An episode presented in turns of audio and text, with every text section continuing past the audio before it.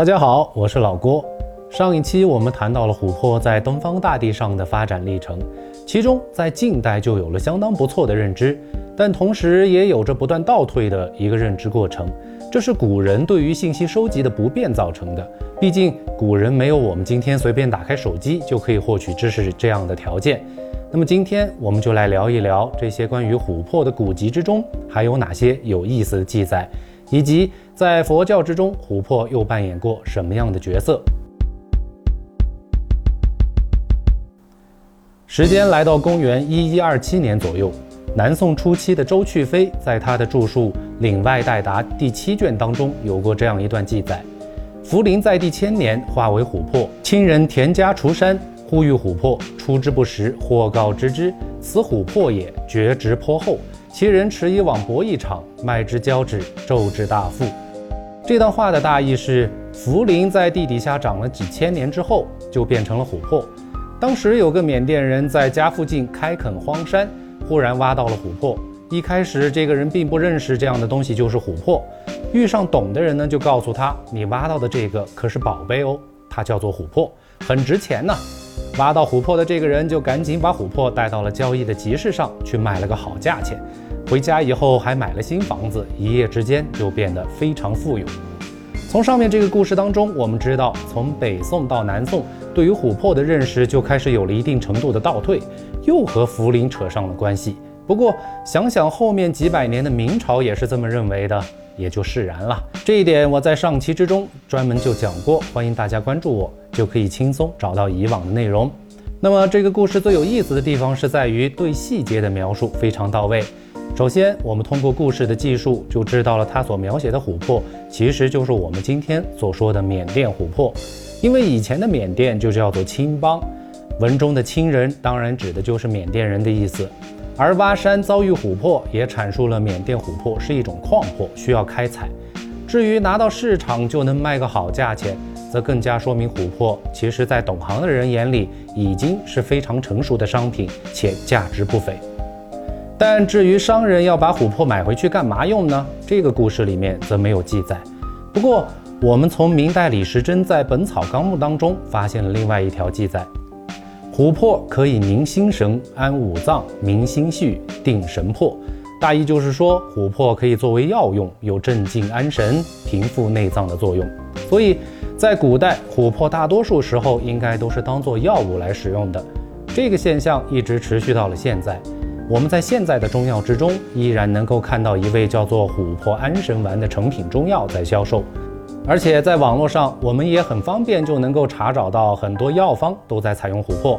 但凡和镇静安神以及利尿的配方之中，似乎都有琥珀的身影。从科学的角度出发，我们对琥珀的化学成分进行了分析之后，发现其实琥珀之中富含的琥珀酸和琥珀松香醇确实对上述的症状有着疗效。只是从古人的角度是如何发现这些硬邦邦的像石头一样的东西居然有药效，我们就不得而知了。中医本身就是一门很神奇的医学体系，但这不是我们节目要探讨的话题，我们就暂且按下不表。既然琥珀有着静心安神的效果，那么我们很自然的就会牵出另外一个话题，那就是琥珀在佛教之中的运用。想必大家都已经发现了，有很多僧人也会佩戴琥珀的佛珠，那么。是否和琥珀的药用功效有着关系呢？在我个人看来，应该是有的。众所周知，中国的佛教非常讲究静心，特别是修习禅宗的佛学，更是讲究一种顿悟。所谓顿悟，指的就是在保证心境平和的一种状态之下，对所学的佛理突然有了领悟。这种顿悟是要从打坐这样的基本功开始的。现在的瑜伽呢，也会要求学习者进行冥想。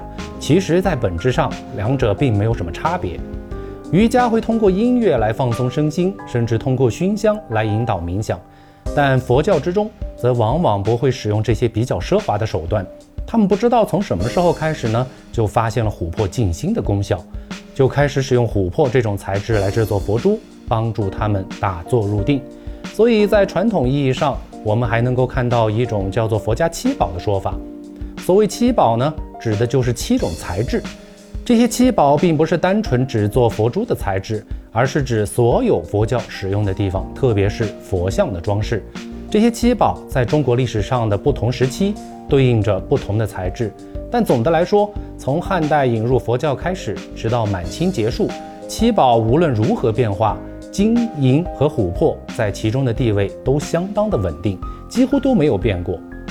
其他的几宝则根据当时的审美和稀缺程度呢，一直都在变化。琥珀之所以能够几千年来和金银的地位同等，我想除了其稀缺程度不亚于金银之外，一定也和上面我们提到过的静心安神的功效密不可分。琥珀无论是制作成佛珠在手里把玩，还是制作成药物，对镇静心神都是有用的。换句话来说，就是僧人们无意当中发现了琥珀，居然能够帮助他们在佛学的研习上起到了一定的辅助效应，对戒定慧的修习有着极大的好处。我想，这才是琥珀一直被尊为七宝之一的真正缘由。好了，本期我们从一个故事出发，讲述了琥珀在中国的药用和佛学价值。